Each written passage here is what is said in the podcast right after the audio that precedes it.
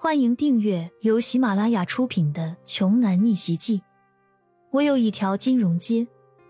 作者：山楂冰糖，由丹丹在发呆和创作实验室的小伙伴们为你完美演绎。第一百三十九章。这个时候，骄阳正在一路朝着山脚下那一片民宿区的方向独自走着，一路心情大好的欣赏着沿途的自然风景。来时一直坐在大巴车上，就光听着许文强在不停的吹牛了，完全忽略了玉皇山这一片天地美好的馈赠了。刚刚走出了半山腰，挂有玉皇院匾额的大门外，在距离那两条盘龙柱没多远的地方，只听身后一阵跑车发动机的嗡鸣声。就在骄阳放慢脚步眺望着山水之间的美景之时，周天浩便一个人驾驶着那辆幻影急速而来了。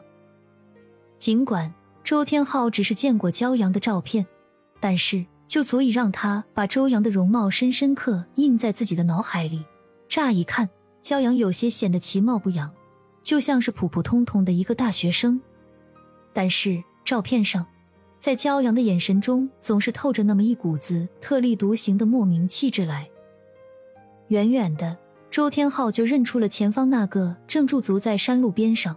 用手机拍着风景照的男人就是骄阳。随着尖锐而刺耳的刹车声响彻山谷，周天浩方向盘轻轻一转，一个甩尾就挡在了骄阳的面前。车子还没停稳呢，周天浩就从车门里弹射了出来。骄阳却是先被吓了一跳。这深山老林之中，一辆豪车突然莫名其妙的拦住自己，从里面跳下来这么一个奇奇怪怪的人。兴致冲冲的迎头就跟自己赔不是，搞得骄阳是一头雾水。如果不是周天浩嘴皮子够快，恐怕骄阳会以为他精神不太正常，最好能躲远点儿就躲远点儿了。焦，焦少，我是周天浩，您可以叫我小周，我是特意来向您赔罪的。周天浩一边着急的介绍着自己，一边踉踉跄跄来到骄阳面前，连连鞠躬认着错。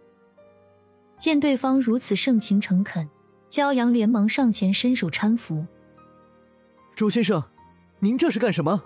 快起来，快起来！此前您已经帮我够多的了，哪里来的错误和罪责呢？骄阳一直记得，此前在凯悦大酒店，周天浩为自己做的事情，也正是因为有周天浩，在李欣室友的生日宴上才没有受辱，而且还给了他们那群人很大的教训。但是，眼前的周天浩还是惶恐不安的说：“不不不，教授，我有罪。之前我没能把玉帝院值增卡的事情及时告知给下属，导致您刚刚在大堂前台被人嘲笑，给您的声誉造成了不良的影响，请让我补偿您吧。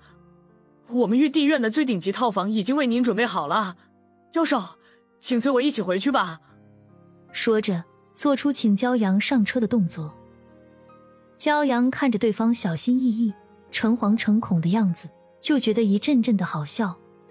他估摸着，如果自己拒绝周天浩的话，恐怕对方很可能就当场跪求他入住玉帝院了。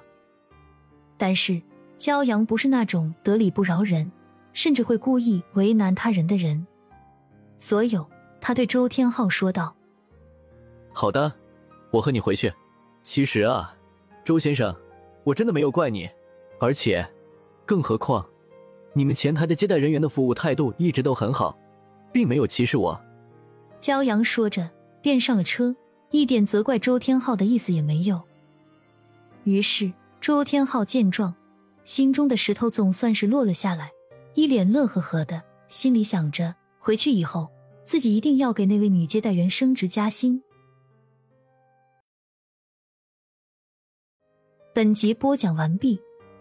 想听更多精彩内容，欢迎关注“丹丹在发呆”。